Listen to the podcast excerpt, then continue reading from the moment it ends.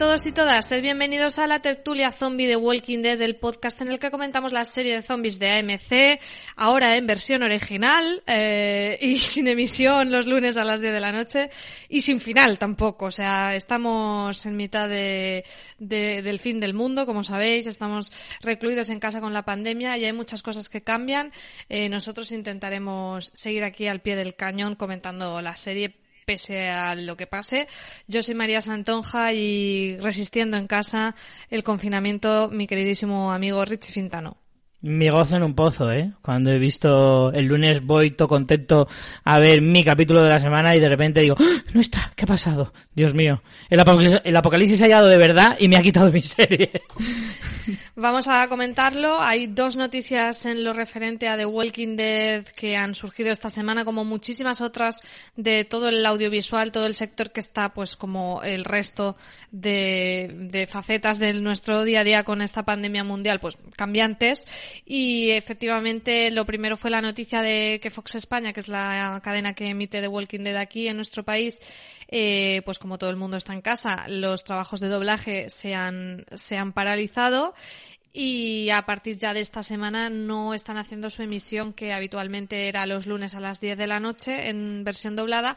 Sí que mantienen la emisión que hacen en, creo que es prácticamente en simultáneo con Estados Unidos eh, a las 3 de la madrugada en versión original y a partir de ahora hasta el final de temporada pues se mantendrá la emisión a las 3 de la mañana y eliminan la del el lunes a, a, las 10. En cualquier caso, mmm, si no os vais a quedar a verla a las 3 de la mañana, sabed que pues en todos los operadores de, de televisión y, demás que tienen Fox lo podréis ver en los servicios bajo demanda, en Movistar, en Vodafone y demás, los servicios bajo demanda la, la podéis ver en el, la emisión en versión original y así va a tener que ser. Para mí esto no es un cambio porque yo eh, normalmente la veo en versión original, puntualmente la he visto doblada, pero normalmente la veo en versión original, pero tú Richie sí que la sueles ver doblada, ¿no? Sí, sí, sí. Además era el capítulo para ver el lunes por la noche y bueno, todavía la puedo ver el lunes por la noche igual, pero ahora me tendré que acostumbrar a las voces originales. Eh, yo la solía ver doblada más que nada porque empecé así y ya por eh, la inercia y la costumbre he seguido viéndola siempre doblada porque además el doblaje está bastante aceptable en casi todos los casos, salvo en el de Eugene que es lamentable. Pero es el de Eugene es bastante terrible. lo de Eugene no tiene no tiene perdón de Dios, pero lo demás más o menos se, se, defiende. Incluso algunas ocasiones se han cambiado al doblador. Por ejemplo, Daryl. A Daryl le cambiaron el doblador a mitad de, de, la serie, que fue un shock al principio, pero luego al final te acostumbras. Incluso la, la nueva voz eh, acabó ganando a la, a la primera. Y, y bueno, y cuando dices final de temporada, ojo que final de temporada son dos episodios más, porque hay otra noticia. Sí, la otra noticia es que, bueno, sabéis que la serie desde hace ya bastantes temporadas tiene estas dos partes de ocho capítulos cada una, en total 16, y el último episodio, eh, pues no, también se ha visto afectado, con lo que no, no se va a emitir. O sea, han anunciado desde la cadena original que no se va a emitir el, episodio número 16, con lo que la temporada eh, terminará en el episodio 15, el 5 de abril. Así que mmm, no sé si lo van a remontar para que tenga un poco de cierre, hasta ahí no sabemos. Sí que han dicho que, bueno, que no descartan que ese último capítulo eh, se verá mmm, como una entrega especial en los próximos meses, así que yo entiendo que, que narrativamente lo han dejado igual, que no han hecho ningún mm, copia-pega aquí raro, sino que el 15 será el 15 que íbamos a ver en cualquier caso y ese 16 pues lo, veo, lo veremos cuando se pueda.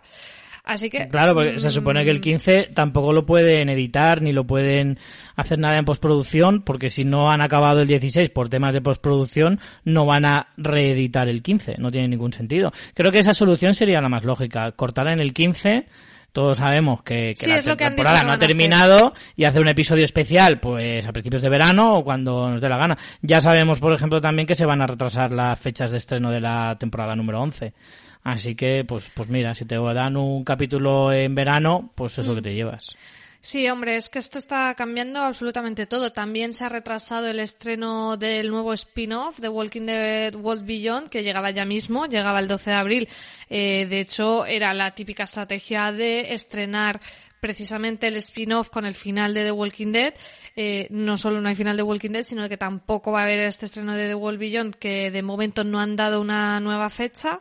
Así que, bueno, pues como está todo el sector del audiovisual, con retrasos en, en todos los en todas las fases de producción mmm, bueno pues veremos cómo cómo se soluciona. Eh, así que vamos a estar menos en la tortilla zombie de lo que habíamos previsto, pero bueno, luego tendremos mm. ese episodio en cualquier momento del calendario regresaremos y es lo que hay. Una lástima porque es verdad que esta temporada les está quedando bastante chula y bueno, nos vamos a quedar seguro eh, con un cliffhanger de esos que nos tiene acostumbrados de Walking Dead, pero creo que esta vez va a ser involuntario, pero bueno, es lo que nos ha tocado. Así que nada, vamos a disfrutar los dos episodios que nos quedan, Richie. Eh, y empezamos con el, a comentar ya hoy el número 13, que es el que nos toca, el de esta semana. El titulado What We Become, en español, Cómo nos volvemos, que se emitió en AMC el 22 de marzo y aquí en España el 23 de marzo a las 3 de la mañana. Como decías, no tuvimos ya la emisión a las 10 de la noche. Y es un especial bastante interesante porque mm, es un episodio de estos casi diríamos embotellados, en que solo mm, se centra en un único personaje, en una historia incluso podría ser, bueno, no sería embotellado porque no es una historia suelta, o sea, está relacionada con con tramas que ya hemos visto, pero sí que tiene como una microhistoria y sobre todo es una gran despedida para el personaje de Michonne. Bueno, bueno, bueno.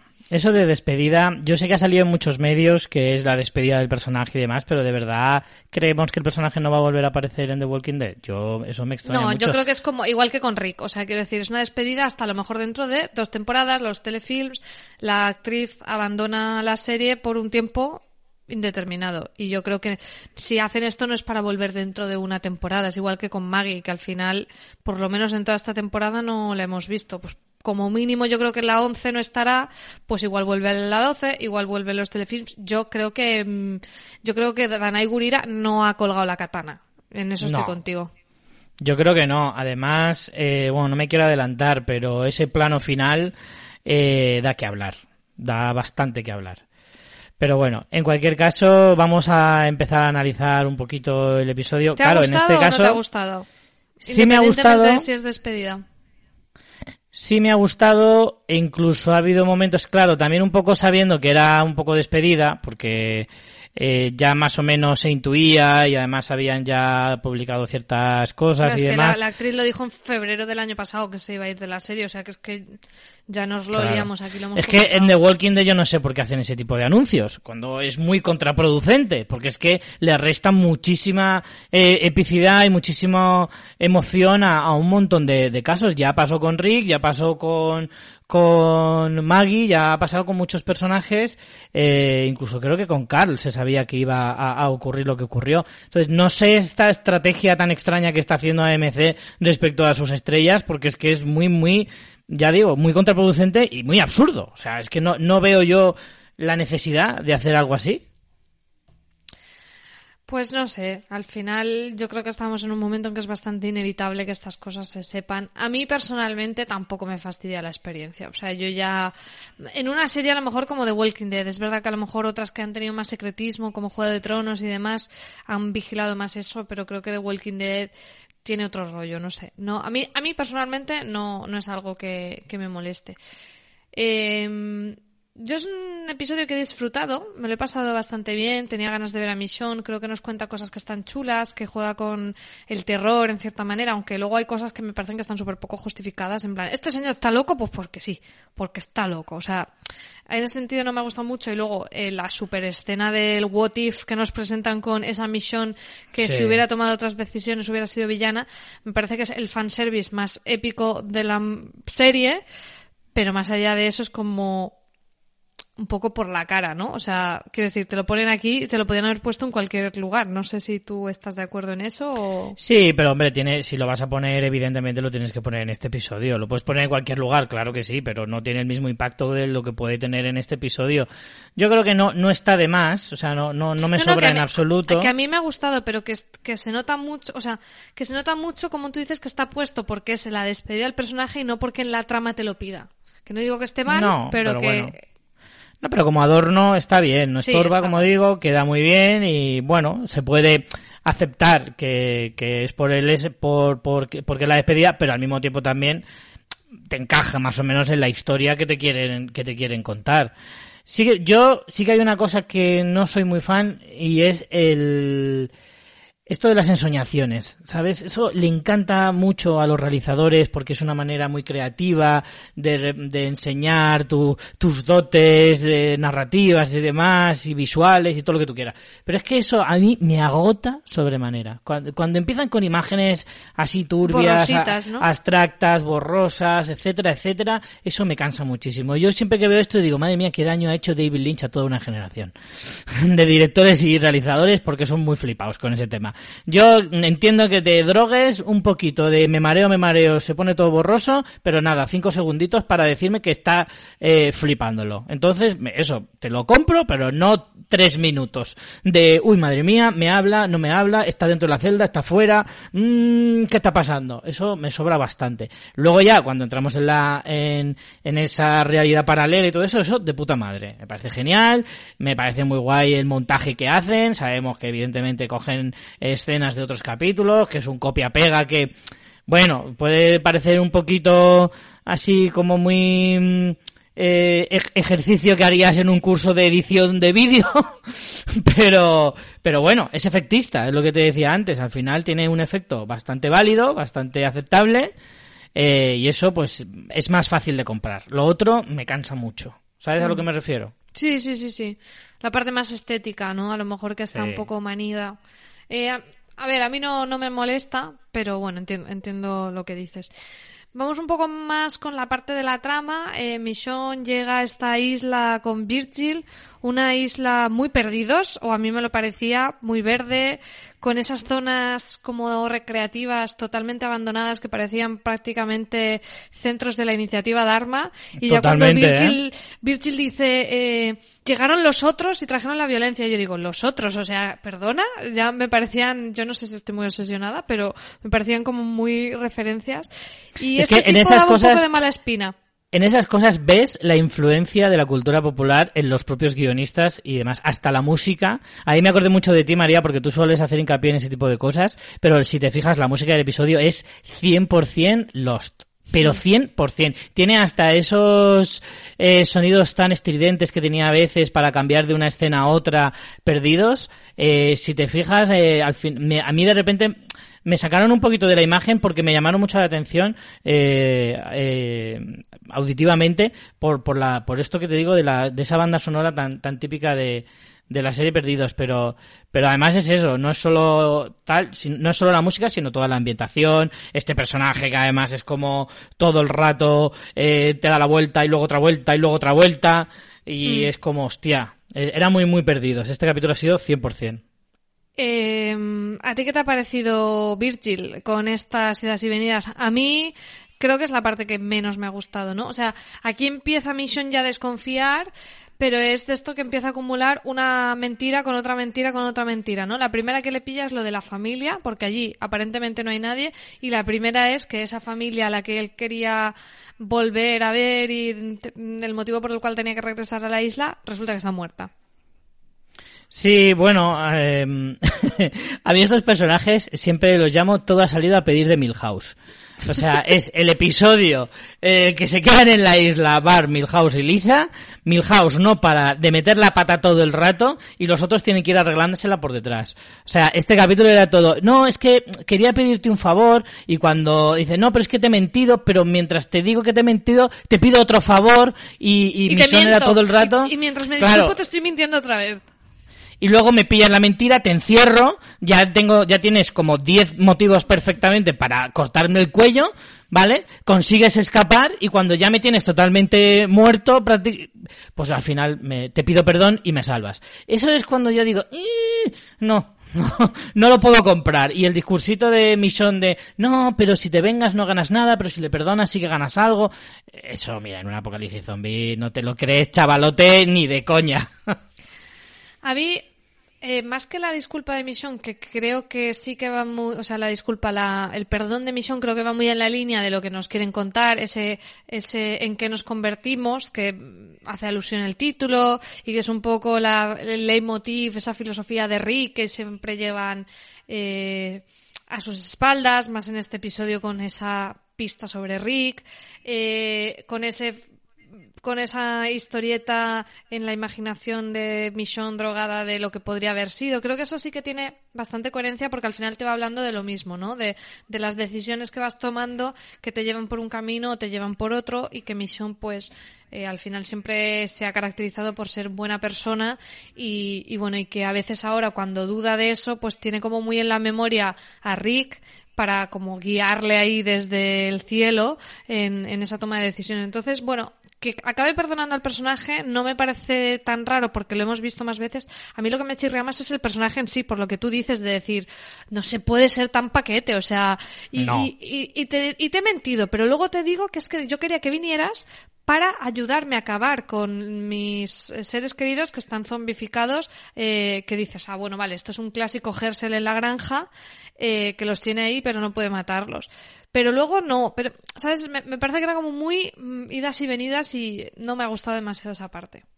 No, ya yo, a ver, va a parecer que somos muy haters del episodio como si no nos hubiera gustado nada y esto es lo de siempre. El problema es que las cosas que no te gustan son muy llamativas y luego las cosas que te gustan es más en el cómputo global. A mí el episodio en, en, en, o sea, en su conjunto sí me ha gustado, me ha parecido sobre todo muy emotivo y a mí de hecho me ha eh, compungido un poco viendo el episodio, sobre todo al final, la conversación con Judith, que ahora iremos con ella y tal. Eh, me ha gustado mucho. Lo que pasa es que es verdad, el personaje de Virgil es que era para matarlo, pero desde el primer momento. Fíjate que el cura de Gañas era un personaje para matarlo, pero era divertido y entrañable. Eh, el rey Mopa también a veces tenía un bofetón que no se lo quitaba a nadie. Pero bueno, eran personajes que dentro de lo que cabe por lo menos te podía reír de ellos. Es que de este, este no tiene ni gracia. Es que es como, Dios mío. Además me recordaba mucho a Richard Pryor de joven. No he parado de pensarlo durante todo el episodio.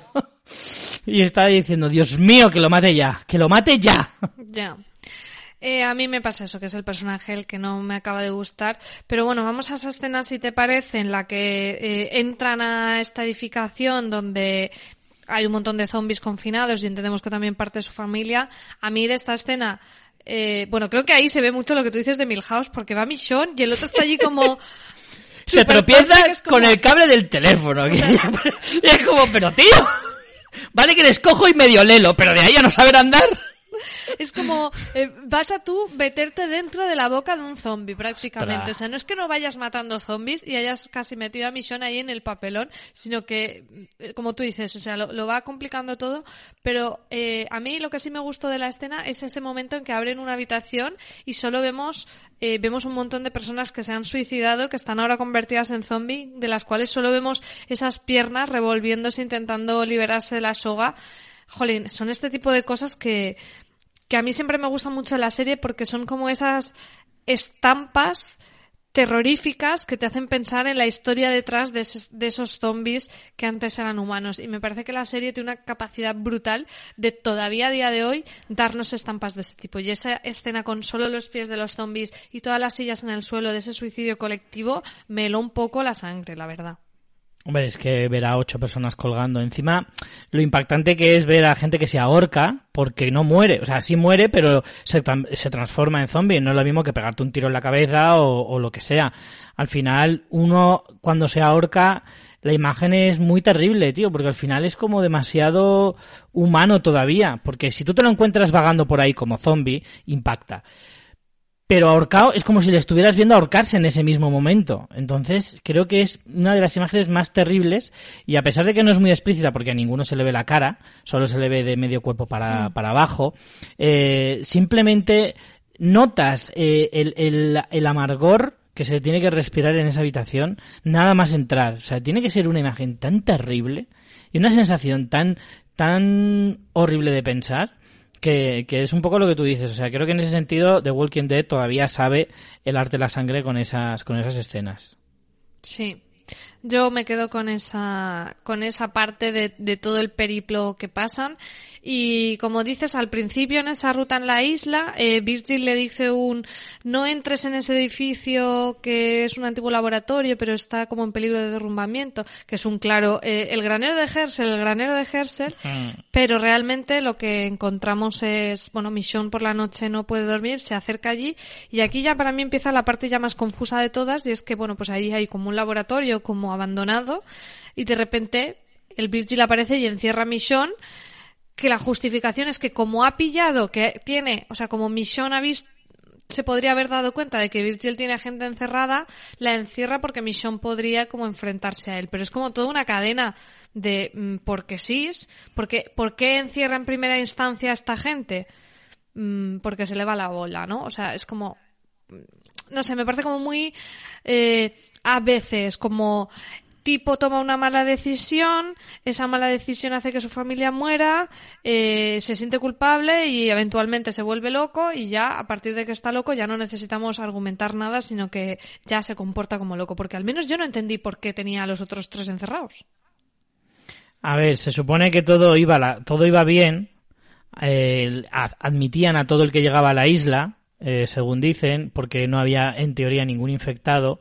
Eh, bueno, en teoría no, o sea, en el momento en que muere uno ya se levanta zombie, pero como que de momento no, no había ningún zombie en la isla, salvo que muriera alguien. Entonces hubo una pelea, se lió eh, por, por el tema de los suministros y ahí fue cuando eh, este como que dijo, no, no, no, esto no va a ser, no, no puede seguir así. Entonces encerró a un grupo en una, en uno de los edificios y lo que no sabía él es que dentro de ese grupo estaba su familia y se ve que ahí salió algún zombie y empezó a matar peña y como no podían escapar, se sobreentiende que los que había en la habitación, que esos ocho, siete, ocho personas colgando del techo, eran su familia y, algunos más que habían, se habían escondido ahí, pero que no podían salir.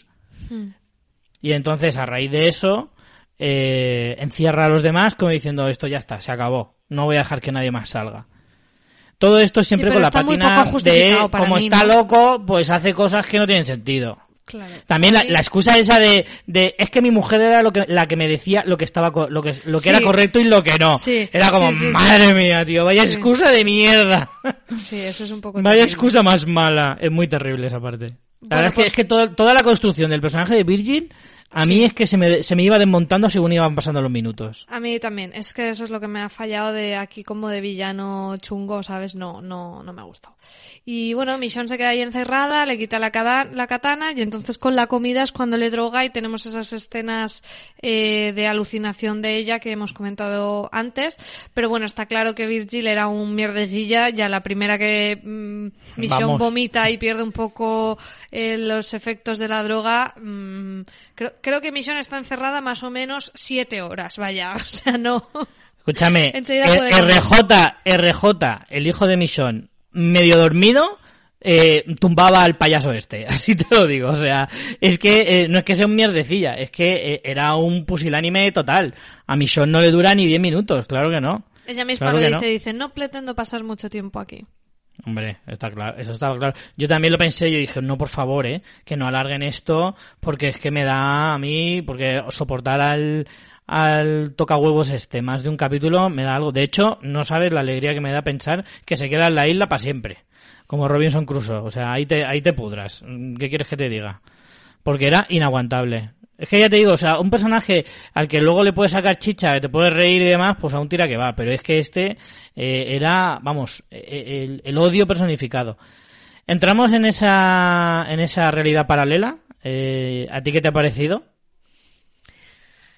A mí me parece chulo porque al final te lleva como a momentos, a hitos de, de la historia de Michonne. Eh, bueno, no hemos comentado que todo o sea, me dio un poco un vuelco en el corazón en la primera escena, en la escena precréditos, que ya te anticipa un poco que lo que vas a ver es algo distinto, porque ves a Mission con sus dos zombies encadenados sin mandíbula y sin brazos, y dices, ostras, está volviendo a usar la técnica, y en ese momento es cuando ves a Andrea, que ahí ya di yo un aplauso de recuperar a este personaje que a mí me gustaba mucho, a ti no, Richie. No. Eh, teníamos muchas peleas con nuestro querido Felipe, que desde aquí le mando un beso con, con ese tema.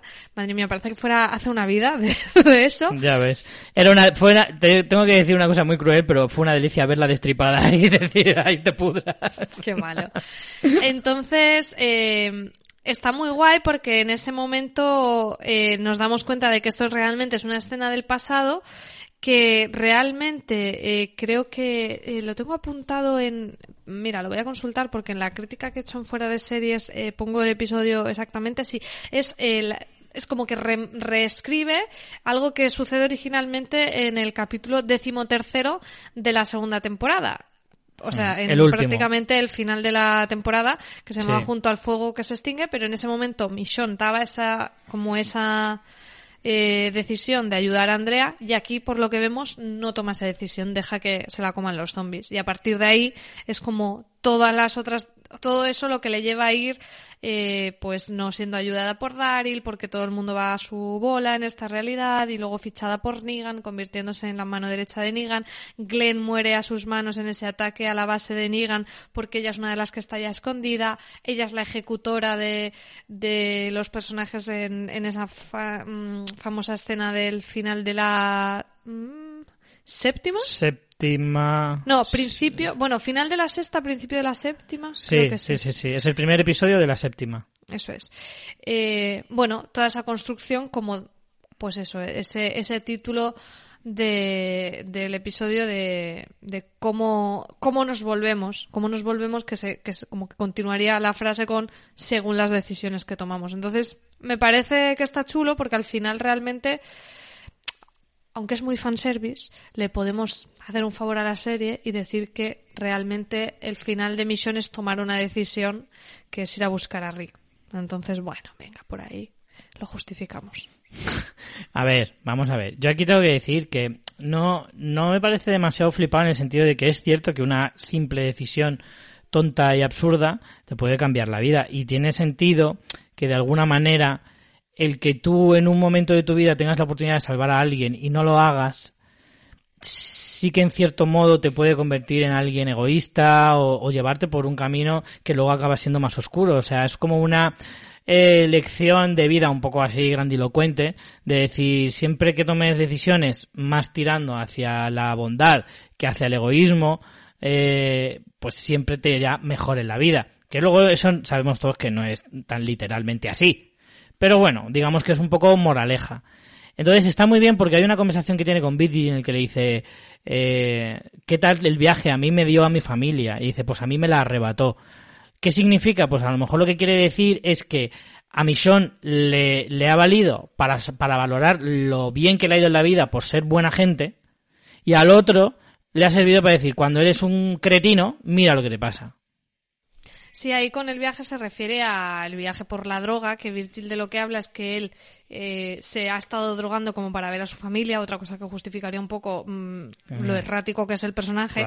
Y, y, para él, pues dice que es como el cielo, y Mission, en cambio, dice que ella lo que ve es el infierno, porque aparte también ve como a Sidic echándole en cara que ella es responsable de su muerte, porque al final ella era pues la la jefa de seguridad, ¿no? Recordemos que era su cargo en, en Alejandría y al final pues se le coló un, un, eh, un espía. Entonces, bueno, mm, sí, también eso te lo justifican de cierta manera. Además es muy significativo que la ensoñación de Michonne, el que, el que la mata, es Rick. El que le da el tiro de gracia es precisamente Rick. Y es como, fíjate qué diferente es tu vida solo por tomar una decisión. ¿No? Que el que ha sido a lo mejor el amor de tu vida, eh, solo por tomar una mala decisión, un mal día, pues podría ser el que acaba siendo tu propio verdugo. No sé, a mí el mensaje que quiere mandar me mola y la idea dentro de lo que es el episodio, de la trama del episodio, me gusta y está creo que bastante bien construida en ese sentido, por, por eso la dualidad de ver a un personaje que le ha ido bien, cómo le habría ido si fuera mal y, y, a alguien que le ha ido mal, cómo le hubiera ido si fuera, si lo, o sea, le, le, enseña lo que es lo bueno, ¿no? O sea, un poco ahí eh, el efecto espejo invertido está, está muy chulo, la verdad. Vamos ya mm, con un poco la, el gran giro del episodio, que es cuando, eh, bueno, encierran a Virgil después de haberle perdonado la vida. Mission busca esas armas que obviamente eran no es que eran una mentira, es que este tío tiene una percepción de la realidad y dice, no, yo te dije que, que había sitios donde podía haber armas, no que había armas, y es como, Eres lo peor. Es que cuando empezamos con donde dije, digo, digo, Diego, es como, Totalmente. ay, qué pereza. Totalmente. Sí, sí, sí. Pero bueno, lo que Mission se encuentra son unas botas de cowboy igualitas que las de Rick y ahí ya eh, se pone de los nervios pensando que pues este Virgil pueda tener información de Rick. Lo que cuenta es que las botas las encontró en un barco que apareció en la costa, porque claro, eso es una cosa que no hemos pensado, pero que los barcos van por ahí vagando por los mares y acabarán varados en cualquier sitio. Y van a, esa, a ese barco y se encuentran una gran pista que es ese móvil con fondo de pantalla del apocalipsis, que consiste en un dibujo pintado. Me encantó, eso sí que me gustó. Wow, además yo creo que ese móvil creo que puede traer mucha cola porque además tiene escrito como unas letras en chino o algo por, o en japonés o algo así que me pareció como muy, uy, ¿y esto? ¿Y esto por qué? Y si significa algo, no significa nada, es muy por la cara, no, no sé, me dejó un poco rayado en ese sentido. Eh, sí que hubo un momento que, que perdí un poquito el orden de las cosas, es como esto cuando lo has encontrado, cuándo se ha hecho esto. Se supone que lo ha hecho Rick después de su desaparición, que ha estado en ese barco y se dejó Claro, las es que botas no y el han dado la móvil. información. Yo entiendo que esto ha pasado después de desaparecer y que este barco es tiempo después que él ha estado junto al grupo eh, que lo salvó. El tema es por qué él no ha, no ha intentado volver con los otros. Yo entiendo que lo van a justificar con los telefilms, con alguna amnesia o algo así, porque no tiene sentido que si Rick está vivo no haya vuelto con su familia. Supongo. Yo solo lo, Mm, no lo remarco porque sí es verdad que esto lo desvelan. Todo lo que le pasa a Rick mientras está fuera, evidentemente lo van a desvelar en esos telefilms. Eh, hay que recordar ese detalle, porque supongo que veremos por qué ha hecho eso en el móvil, eh, por qué se deja las botas en el barco. O sea, todo eso yo creo que lo veremos. Entonces, igual las, las letras esas eh, japonesas significan algo, no lo sé. Pero vamos, que a mí no- me, me pareció algo bastante llamativo, en cualquier caso. ¿Y tú crees que decía la verdad Virgil re- respecto a que lo conoció, no lo conoció, que no coincidieron? Porque ya puestos este personaje es tan aleatorio que podría haberlo conocido y haber mentido. Yo creo que no, porque él pone una cara como de no sé de qué me estás hablando. O sea, yo creo que aquí no miente. Creo que no tiene ni idea y que ese barco haya llegado allí por cualquier cosa y punto. Es un poco raro que el barco mm, llegue vacío. Es verdad que el motor está roto, o sea, pueden, pueden haberlo dejado abandonado en otro lugar y el barco se haya soltado y llegado a un sitio. Raro es también, ¿eh? Porque dices, bueno, pues el barco a lo mejor no puede hacer la función, pero o lo reparas o lo dejas en un sitio que como refugio, pues, no sé, había cosas. La historia es rara, pero no creo que sea mentira de Virgil, sino que hay una historia que aún no conocemos respecto a este barco y obviamente respecto a Rick. Entonces, bueno, aquí al final hacen un apaño y lo arreglan, pero aunque le proponen a Virgil eh, subir al barco, Virgil decide quedarse en la isla, como tú dices, bien quedado allí, el suelo que se pudra, y Michonne y los tres que salvo del encarcelamiento eh, parten. En principio van a volver a Oceanside, pero Michonne habla por teléfono con Judith y Judith, en su inmensa sabiduría, eh, le, le dice que tiene que averiguar si está vivo.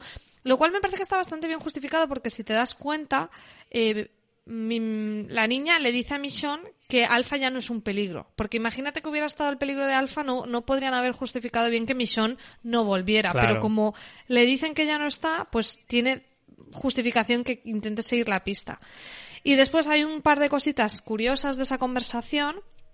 Y es que ellos en, por la radio hablan con nombres en clave y utilizan dos nombres que son de Ready Player One, la novela que luego ha tenido adaptación, Sí. que son eh, Shoto y Daito, que bueno, yo no, no he leído la novela, vi la peli en el cine, pero me resultó curioso. Y después RJ se ha puesto su nombre que es Hombrecito Fuerte, que es como el diminutivo de hombre fuerte, que es ese nombre que ponen a, a Rick cuando en el principio de la temporada, es, eh, ¿te acuerdas esa escena en que Judith estaba contándole a RJ un cuento, el cuento del hombre fuerte, y cuando te fijabas ese relato era el de la muerte y sacrificio de Rick para salvar a los demás en el puente. Entonces es curioso que, que hayan usado también eso de que utilice el, el diminutivo de hombrecito fuerte eh, como nombre de la radio RJ, que también es muy cookie el niño. Esta niña, Judith, tendría que escribir un libro de filosofía, acaba siendo presidenta, eh, en fin. Todo lo que dijera esta niña habría que hacerle caso. O sea, toda la serie deberían dejar, preguntarle a eh, todos los personajes, preguntarle qué se hace en lo siguiente, porque desde luego eh, tiene más cabeza que, que la mayoría de los personajes y en este caso es que es flipante porque te puede parecer muy chocante, pero el personaje de Judith está tan bien construido que al final te encaja, ¿sabes? Y dices, es, mm, Sí, aunque no sea realista, es muy verosímil. Sí, porque al final tenemos que entender que no es una niña normal.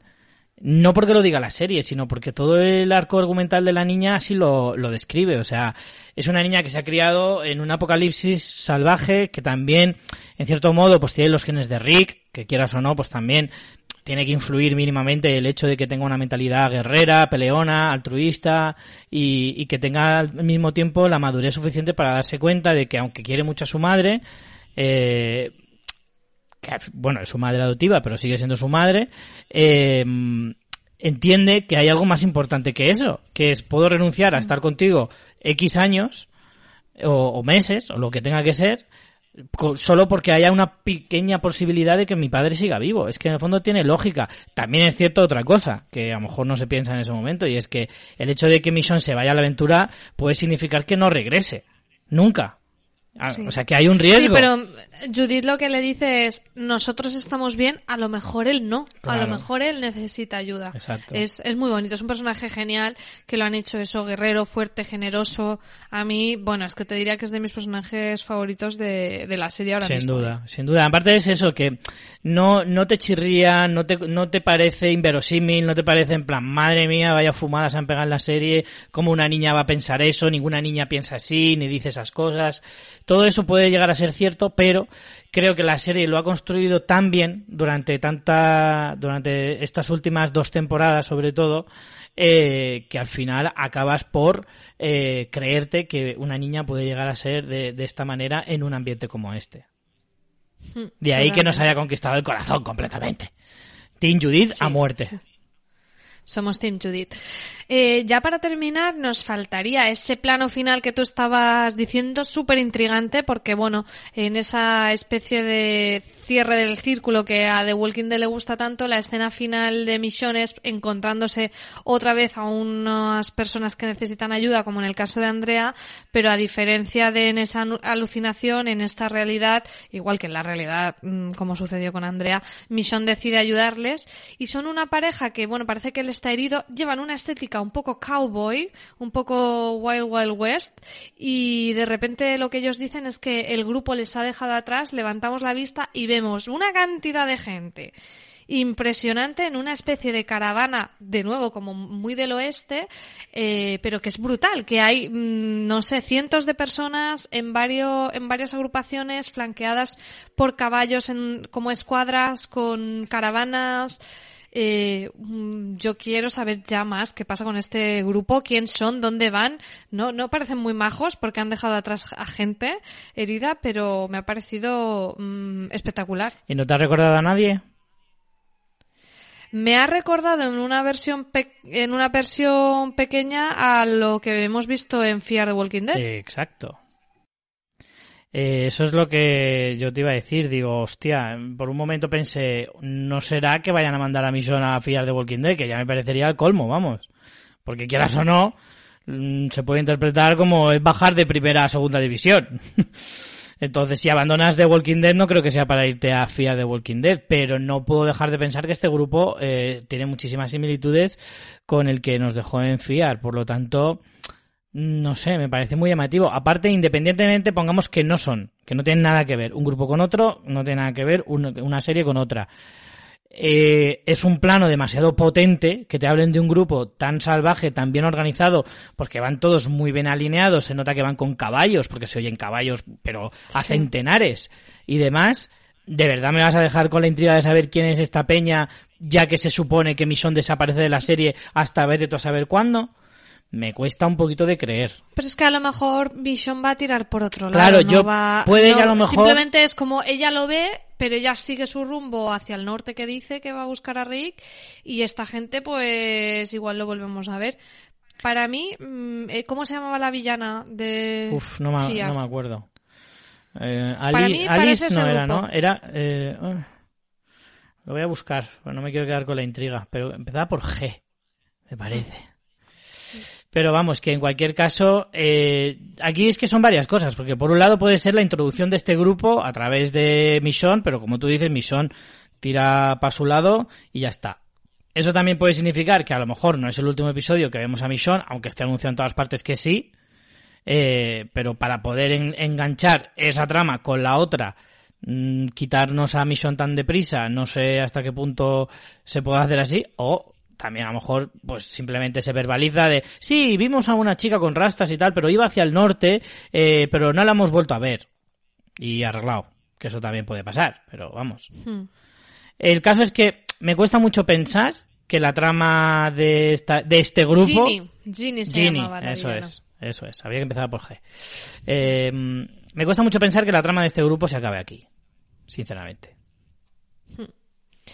Yo sospecho que pueda ser este grupo, pero a lo mejor sí se acaba aquí en esta, en esta serie. O sea, a lo mejor esto es un guiño a fiar como estos pequeños guiños de crossover que, que estamos comentando y no lo y no es un grupo que se vaya a explorar en esta, en esta serie, sino en la otra. Eso puede ser. Mm. Eh, no lo sé, no lo sé. Habrá que ver si reaparece en, en Walking Dead o se confirma de alguna manera que es el grupo de Fiar cuando vuelva a Fiar, eh, pues eso, diciendo, imagínate que hacen una alusión a estos dos personajes que se han abandonado, ¿no? Mm. En, en, The Walking Dead, pues ya sabríamos que son el mismo grupo y en cierta manera podemos dar a entender que eso está cerrado y que pueden aparecer o no en The Walking Dead, pues como mil otras cosas de las tramas que se crucen.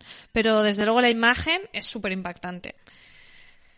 Yo creo que con todo esto hemos comentado bastante del episodio. Vamos a ver lo que nos han dejado nuestros oyentes en la web. Sabéis que en fansfiction.es subimos la entrada del podcast antes de grabar para que podáis dejarnos vuestros comentarios. La subimos en el mismo lunes y así podemos en el podcast leer vuestras impresiones de, de lo que os ha parecido el episodio.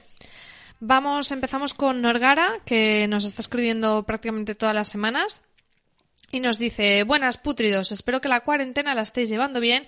Y bueno, esta semana habéis subido esto súper rápido. Bueno, al lío, Richie, en tu teoría de picos y valles, esta serie, esta sería como un valle con cuesta, más o menos, ¿no? A mí me ha gustado, la verdad. La parte de misión alucinada, muy, muy chula. Cómo la han metido en diferentes momentos de la serie sin notarse. Ha sido un trabajo muy chulo. En cuanto a la trama mm, de las, eh, en cuanto a la trama, bien sin más. Un buen hasta luego porque se supone que esto da para las películas. El final, genial con la pequeña Judith. Bueno, momentos geniales. Me ha encantado ver de vuelta a tantos personajes, la verdad. Solo dos peros. Una, el alcance de los walkies. Eso también lo he pensado, sí. Eugene necesita un equipo completo para hablar unos cientos de kilómetros y misión desde el barco que vete a saber dónde estaba sin problema. Y bueno, el final, que no se sabía si el grupo de gente era el ejército de Wakanda que la esperaba o solo eran hormigas. Bueno, deseando escucharos y saludos a ambos. Sois la caña. Muchas gracias, Norgara. Angélica también nos decía, buenas chicos, eh, capítulo regular, despido que no emociona ni, ni grandes momentos. Eh, por, lo, por lo que ha dado este personaje a la serie, muy poca cosa. Dejan abierto el final a una vuelta que sabemos ser muy improbable. Eh, fueron mejor las patadas voladoras de Jesús. Saludos con el codo. Laura Malfoy nos dice, muy buenas chicos y feliz cuarentena, aunque estoy un poco triste ya que este fin de eran las JPO de aquí en oh, Gijón y que se hayan pospuesto mm, me tiene mal esta semana. Estamos muy tristes todos, Lauri, porque yo también tenía muchísimas ganas de ir y nos hemos quedado con un palmo de narices. Son las jornadas de podcasting para la gente, si no los conoce, que se han aplazado. De momento no creo que no hay fecha todavía. Sí, sí que hay fecha. es para el fin de semana del 11 al 13 de septiembre, en principio. Si no se mueven, en principio están anunciadas para, para ese fin de semana. Eh, sigue Lauri, dice, el capítulo me ha dejado rancia, quiero decir, tenía ganas de ver la salida de Michonne, pero que hayan metido justo este capítulo aquí, después de la muerte de Alfa, me corta la vida. Creo que hubiera sido un buen capítulo de final de temporada más que meterlo en medio con calzador. Me gustó mucho ver cómo se imaginaba que cómo hubiese sido su vida con los salvadores y cómo en todo momento ha tenido presente la filosofía, entre comillas, de Rick. Por lo menos ahora saben que podría estar vivo y relacionar las películas de Rick con Mission. El grupo que vemos a la lejanía, vaya pasada, muy western, a caballo y con ponchos. Me encanta. Estoy segura que este va a ser un grupo nuevo en las tramas, o al menos eso espero, ya que es un grupo creado solo para la serie. Vamos, que no existen los cómics. Con muchísimas ganas de escucharos y de ver el capítulo de la semana que viene eh, ya y estamos a martes. Un besazo. Además, creo que se ha anunciado hace poco, bueno, me pareció oír que el cómic ha terminado ya. Eh, Sí, si no, creo que ha terminado ya o si no tiene fecha de finalización. Pero vamos, si no ha terminado, eh, se sabe ya que termina. Sí, sí, sí. Eh, veremos a ver que eso cómo repercute en la serie, porque se supone que dijeron mientras haya cómic la serie mm, perdurará y perdurará, pero si la cómic termina, veremos a ver si la serie luego sigue por su cuenta, que puede ser. El muerto que no anda dice, buenas chicos, espero que el confinamiento os vaya eh, siendo lo más leve posible. Yo soy de los afortunados que salgo todas las mañanas a trabajar.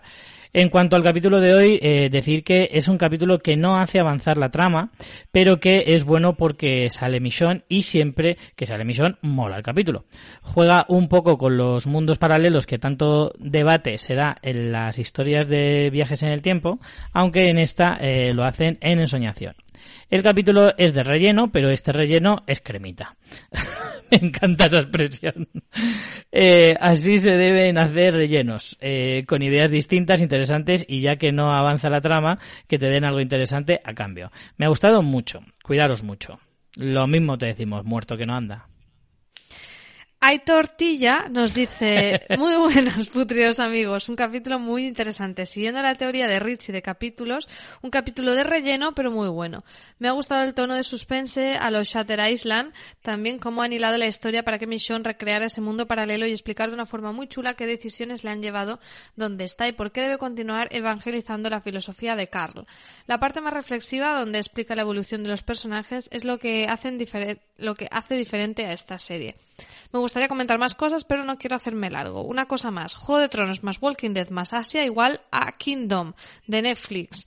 Eh, he visto las dos temporadas y me lo he pasado pipa. Había momentos que hasta imaginaba vuestros comentarios al respecto. Un abrazaco. Eh, justo esta semana he escuchado en un podcast que os recomiendo desde aquí, que es Carmenia en Casa, un podcast de nuestra amiga Carmen, que está llevando diferentes podcasters que hablan del cómo llevan el confinamiento y cosas para hacer en casa en estos días de cuarentena. Eh, justo estaba escuchando el episodio de hace un par de días que fue otro amigo de la casa, que es eh, José Antonio Pérez en el Camarote de los Mars, y recomendaba esta serie. Y, hacía esa misma comparación que has hecho, hay tortilla.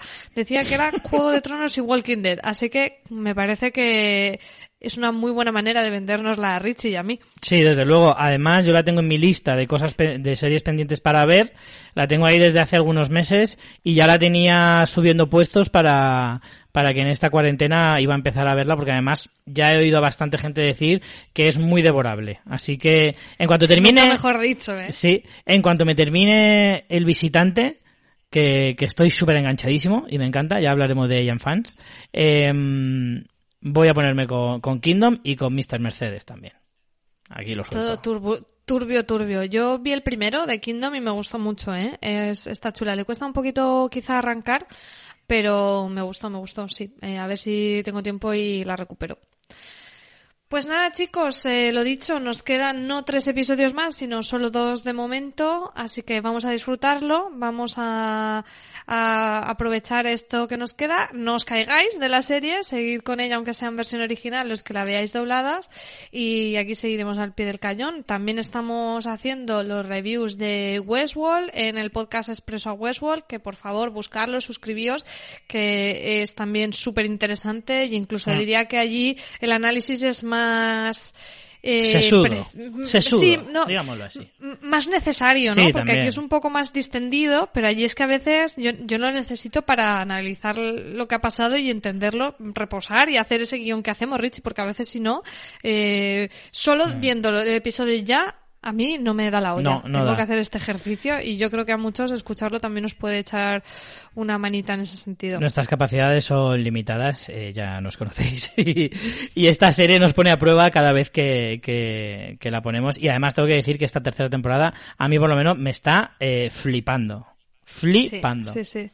Está muy, muy bien. Así que no, si os caísteis en la segunda y sois de esos que decís, a mí no me vuelven a engañar, eh, yo creo que deberíais volver, porque la tercera, los dos episodios que hemos visto, está de mm, madre, porque he quitado la etiqueta de explicit, así que no podemos decir tacos. Bueno, señores, pues yo creo que con esto nos eh, despedimos hasta la semana que viene, eh, penúltima ya de la temporada, para nuestra desgracia. Pero, pero bueno, a saborearla mucho y a disfrutar de, de lo que se pueda disfrutar de la cuarentena, todo lo que podáis. Pues lo dicho, estaremos aquí la próxima semana. Eh, cuidaros, cuidaros, cuidaros, cuidaros mucho Sí. y no salgáis de casa. Un besito, chao. Chao.